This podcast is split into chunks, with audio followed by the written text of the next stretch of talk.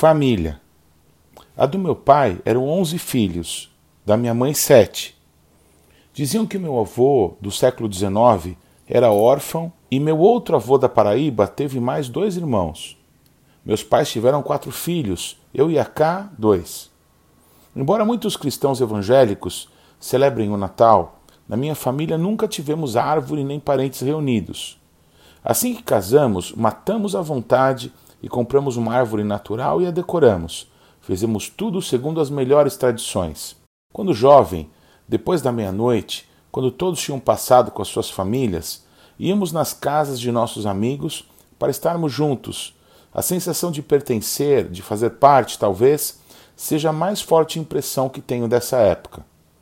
Hoje em dia, em nossa igreja, como sempre estamos juntos, nos vemos todas as semanas em nossa congregação, temos sempre pessoas mais chegadas com quem saímos, recebemos em casa, convivemos mais de perto, porém nesse período cada um possui as suas tradições familiares, de festas e celebrações. E então, enquanto alguns acabam sozinhos ou com pessoas com quem não convivem tanto, outros, dependendo do número de familiares, participam de grandes celebrações. Não tem problema. Já já estaremos juntos, todos de novo. Todos. Melhor, já já estaremos todos juntos para sempre com o Rei, que verdadeiramente nasceu, morreu, mas ressuscitou e vivo, reina para sempre.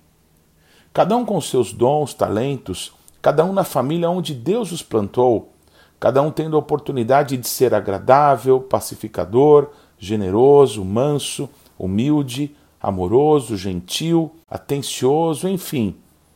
Como autor e consumador da nossa fé, nos chama para ser sal da terra e luz do mundo.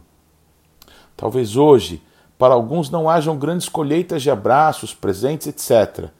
E alguns visivelmente estranhem o seu esforço para fazer algo que não parece natural.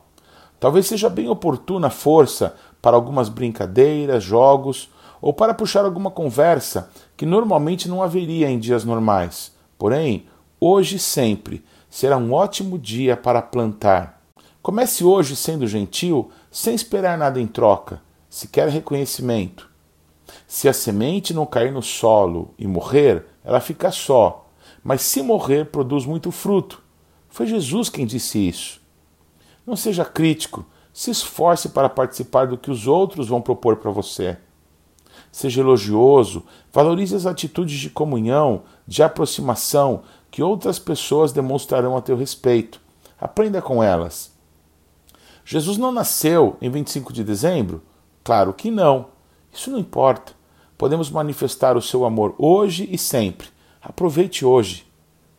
Escreva umas palavras bonitas para alguém. Esteja com o coração naquilo que for se envolver. Seja simpático. Leve a shalom de Deus aonde for. Coma o que lhe derem para comer, seja peru, rabanada ou churrasquinho em família. Se envolva com as pessoas. Ouça o que os outros vão te dizer. Preste atenção às histórias, queixas, sonhos, planos. Seja um bom garfo, mas principalmente tenha bons ouvidos. Cure os doentes que estiverem na casa. Haverá certamente oportunidades para você manifestar o amor de Deus e o poder de Deus. Se perceber que é possível, ore por alguns, talvez, na hora da despedida, Ali, 30 segundos de uma oração cheia de fé diante do Pai. Distribua os seus melhores presentes. Conselhos, críticas, opiniões, talvez ninguém esteja disposto a ouvir. Uma oração, palavras de bênção e o poder do nome de Jesus, isso sim, vai trazer um tremendo impacto. É chegado o reino de Deus, você o levará contigo. Pode ser que através de você Jesus venha nascer em algum coração família ou casa nessa noite. Deus te abençoe, família. Com amor, Paulo, Carla, Tikva e Boazito.